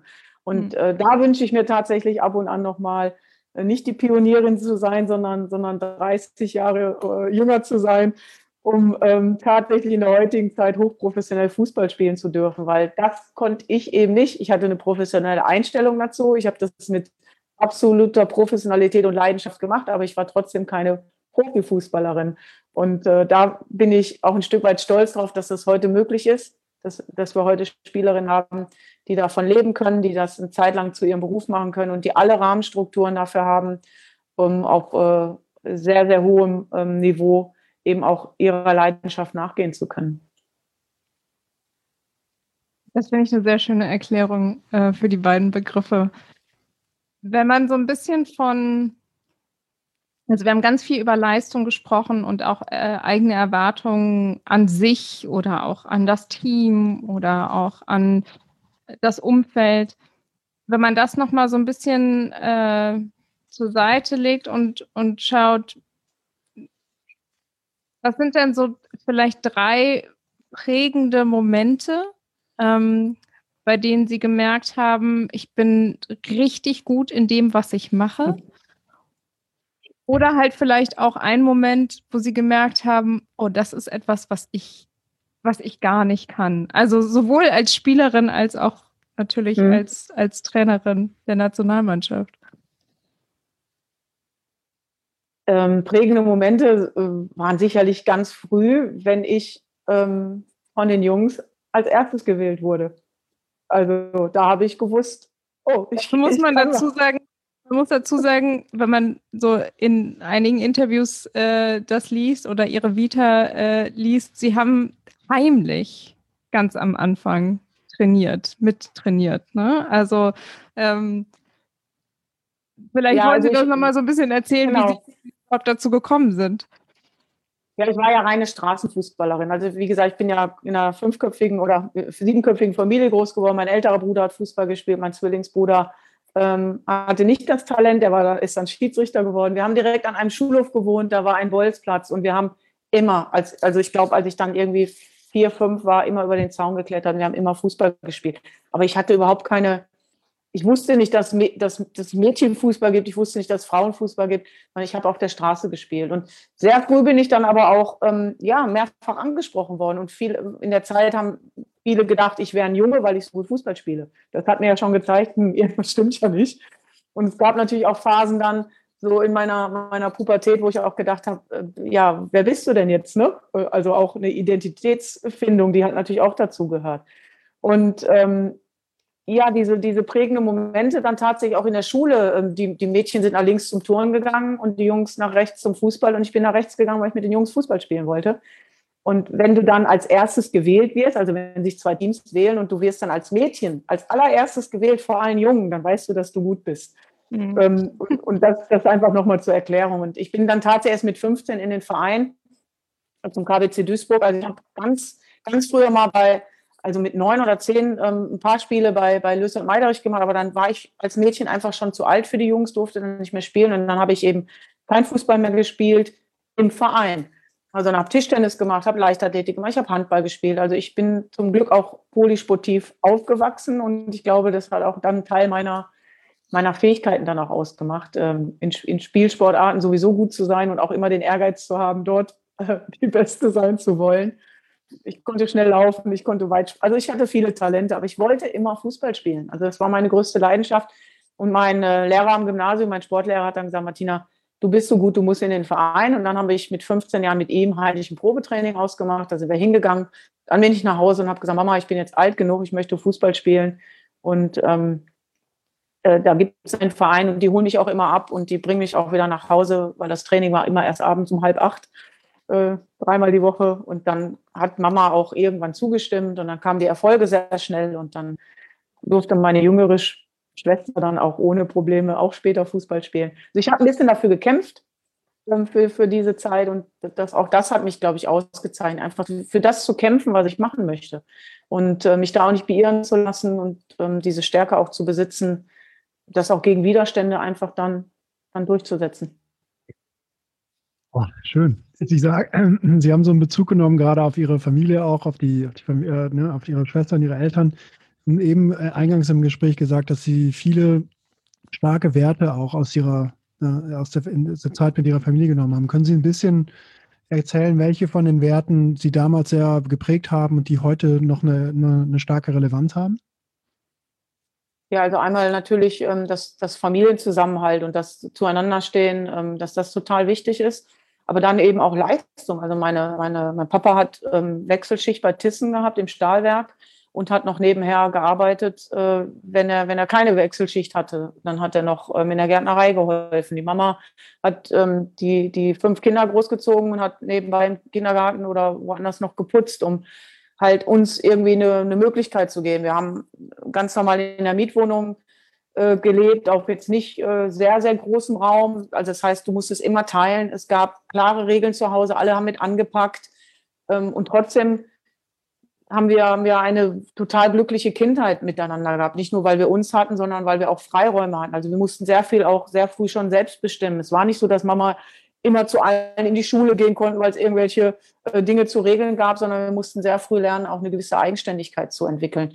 Und ähm, vor allen Dingen den Wert Danke und Bitte zu sagen, Wert wertschätzen zu können, was was Leistung bedeutet, was aber trotzdem dann auch heißt, ich, ich jammer nicht darüber, sondern ich nehme die Dinge so an, wie sie sind und versuche trotzdem, ja, einfach zu, zu funktionieren und, und das Leben auch äh, mit den schönen Seiten eben auch, auch genießen zu können. Ich habe meine Eltern selten bis gar nicht jammern hören, sondern ähm, ich, ich finde, das ist etwas, was nicht selbstverständlich ist. Und wir sind heute wichtig auch als Trainerin dann, also den Spielerinnen auch einen Einblick zu geben, wenn wir in verschiedene Kulturen fahren, was ist da eigentlich? Also, dass wir auch privilegiert sind, weil wir in Mitteleuropa geboren wurden. Dafür können wir nichts. Also, das ist Zufall, das ist von wem auch immer gegeben oder geplant.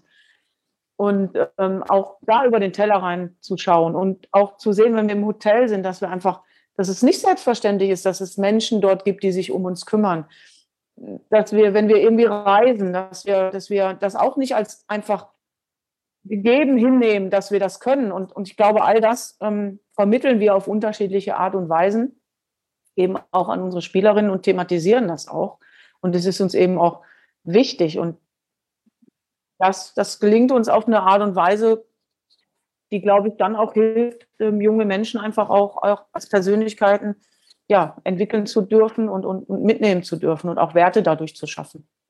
Wie würden Ihre Spielerinnen Sie beschreiben? Das müsste Sie, Sie fragen. Ich glaube, ganz unterschiedlich.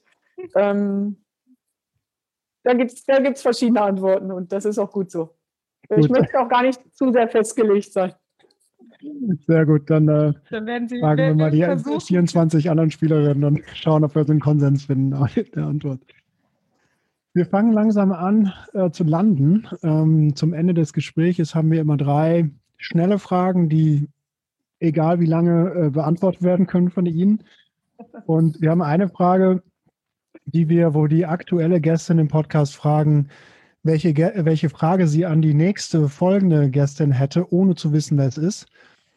Und äh, wir haben eine Frage mitgebracht äh, an Sie von Katja Riemann.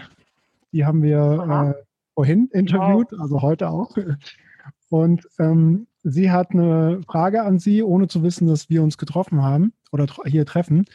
Und sie hat gesagt, ihr müsst auf jeden Fall aber auch sagen, dass die Frage nicht zwei Fragen sind, sondern es ist eine Kombination. Also die, das wollten wir, mussten wir schon mal vorab sagen. Und die Frage ist, wovor haben Sie Angst und was treibt Sie an in der Kombination? Äh, tatsächlich habe ich Angst davor, dass äh, meinen liebsten Menschen was passiert, ähm, weil ich auch meine allerbeste Freundin leider schon sehr früh äh, verloren habe. Und ähm, es treibt mich an, äh, ein, ein Fußstapfen ähm, mit, meinem, mit meinem Lebensschaffen, mit meinem Dasein ein Stück weit hinterlassen zu können. Hm. Sehr schön. Eine schöne Kombination aus mhm. der. Mhm. Und wenn Sie jetzt nicht wissen, wer unsere nächste Gästin ist, haben Sie da eine Frage? Jetzt können Sie, jetzt können Sie zurückschießen. Jetzt kann ich zurückschießen, aber ich habe mir da, da, tatsächlich vorher schon Gedanken gemacht und ich würde wirklich die Frage stellen, und das ist wahrscheinlich eine längere Antwort, was macht Sie zu dem Menschen, der Sie heute sind? Oh ja. Sehr schön. Wie würden Sie das für sich beantworten? Ich glaube, da habt ihr heute jetzt schon ganz viel erfahren, was mich zu dem Menschen macht, der ich heute bin. Ähm, und ich glaube auch ein Stück weit macht mich meine Sensibilität, äh, meine Empathie zu dem Menschen, der ich heute bin. Mhm. Ich sage, ich kann sehr viel glücklicher sein als viele Menschen. Ich kann auch ein Stück weit sehr viel trauriger sein und ich bin froh, dass ich, dass ich ein, ja, dass ich Dinge einordnen kann, dass ich, dass ich sensibel sein kann, dass ich Situationen in vielen Facetten auch selber erlebt habe, ohne ähm, ja einfach daran zu wachsen. Und ich glaube, das kann ich wirklich für mich, für, für mich sagen, dass ich an, gerade an diesen schwierigen Phasen wirklich sehr, sehr gewachsen bin und ich möchte jetzt nicht sagen, das hört sich pathetisch an, nicht zu einem besseren Menschen geworden bin, aber ich glaube, von mir sagen zu können, dass ich ein guter Mensch bin. Sehr schön. Es, unsere letzte Frage, die wir haben, ist, stellen Sie sich vor, in ein paar Jahren oder so blicken Sie zurück und sitzen vielleicht irgendwo am Strand und schreiben Ihre Autobiografie oder Ihre Biografie und blicken auf Ihr Leben zurück und die großen Erfolge mit der Nationalmannschaft, WM oder so, ähnliche Dinge. Äh, und Sie schreiben ein Buch über Ihr eigenes Leben. Welchem Titel geben Sie diesem Buch? Ich würde nur ein Wort benutzen und äh, damit der Mensch neugierig wird, das würde heißen bewegend bewegend. Ah, schön. Ja, das, da steckt ganz viel drin. Ja, das wirkt direkt schon im Nachdenken aus. Sehr schön, sehr schön. Ähm, ich, ich, ich, äh, hm, wie soll ich denn jetzt abschließen? Wir, wir haben ja eingecheckt heute äh, eben, nee, nicht heute Morgen, sondern eben. oh Gott. Und wir checken jetzt aus und mein Checkout ist, ähm, ist eine, erstens eine Dankbarkeit für ihre Zeit. Ne? Äh, wir, ich habe Ihnen erzählt, wir haben Ihnen erzählt, dass Sie eine totale Wunschgästin sind ähm, und äh, ich sehr dankbar bin und auch erfüllt mich fühle über den, dass dieser Wunsch in Erfüllung gegangen ist. Und äh, bin sehr, sehr beeindruckt mit, nicht nur mit der Arbeit, die sie tun auf äh, ähm, in erster Linie, sondern auch wie sie es tun. Und ich finde, das ist ein, das ist wirklich das Vorbildliche an, äh, an dem, wie sie Dinge herangehen mit ihrer Haltung. Und was ich auf jeden Fall mitnehme aus diesem Gespräch, ist diese, ähm, oft sprechen wir ja so von Superpowers, ne? Und dann muss man sich so eins aussuchen. Und ich glaube, bei Ihnen ist diese perfekte Symbiose zwischen Ehrgeiz und Empathie. Und ich glaube, das wurde äh, mir sehr bewusst, dass Sie mit so einer Klarheit und Stärke auch sprechen. Aber die Worte, die Sie dafür nutzen, sind sehr warm und, und, äh, und verbindend. Und in der Kombination bin ich mir sicher, dass Sie die, äh, die Spielerin zur nächsten WM führen. Und äh, wir werden wow. sie äh, vom, vom, von entweder vom Fernseher oder vom Seitenrand und vielleicht kommen wir sogar ins, ins Stadion irgendwann mal und können sie auch persönlich treffen. Wünschen ihnen total viel Erfolg und weiterhin äh, also, ähm, fantastische Arbeit mit der, mit der Mannschaft. Vielen ich habe nur einen Satz eigentlich zu ergänzen. Also auch äh, vielen Dank. Äh, gerade für diesen unkonventionellen Weg, den wir gegangen sind in der Kontaktaufnahme. Jetzt habt ihr aber auch das dreimal erwähnt und keiner weiß, ihr könnt es nicht ich, rein, Also ne? ich habe äh, sehr viel Mut äh, in meine Hände genommen und äh, habe sie angeschrieben und ich weiß gar nicht, wie schnell eine Antwort kam und ich war vollkommen perplex. Ich ja. wusste gar nicht so sehr, wie ich damit umgehen sollte. Aber ähm, also große Dankbarkeit für Ihre Zeit, für äh, diese vielen offenen Gedanken und auch vor allem ein ein Impuls und eine Motivation, die ich jetzt mitnehme, also wir machen ja den Role Models Podcast schon seit einigen Jahren und uns geht es immer um Sichtbarkeit und uns geht es immer darum, die Menschen sichtbarer zu machen, die Frauen sichtbarer zu machen, die Pionierinnen sind oder die Vorbilder sind.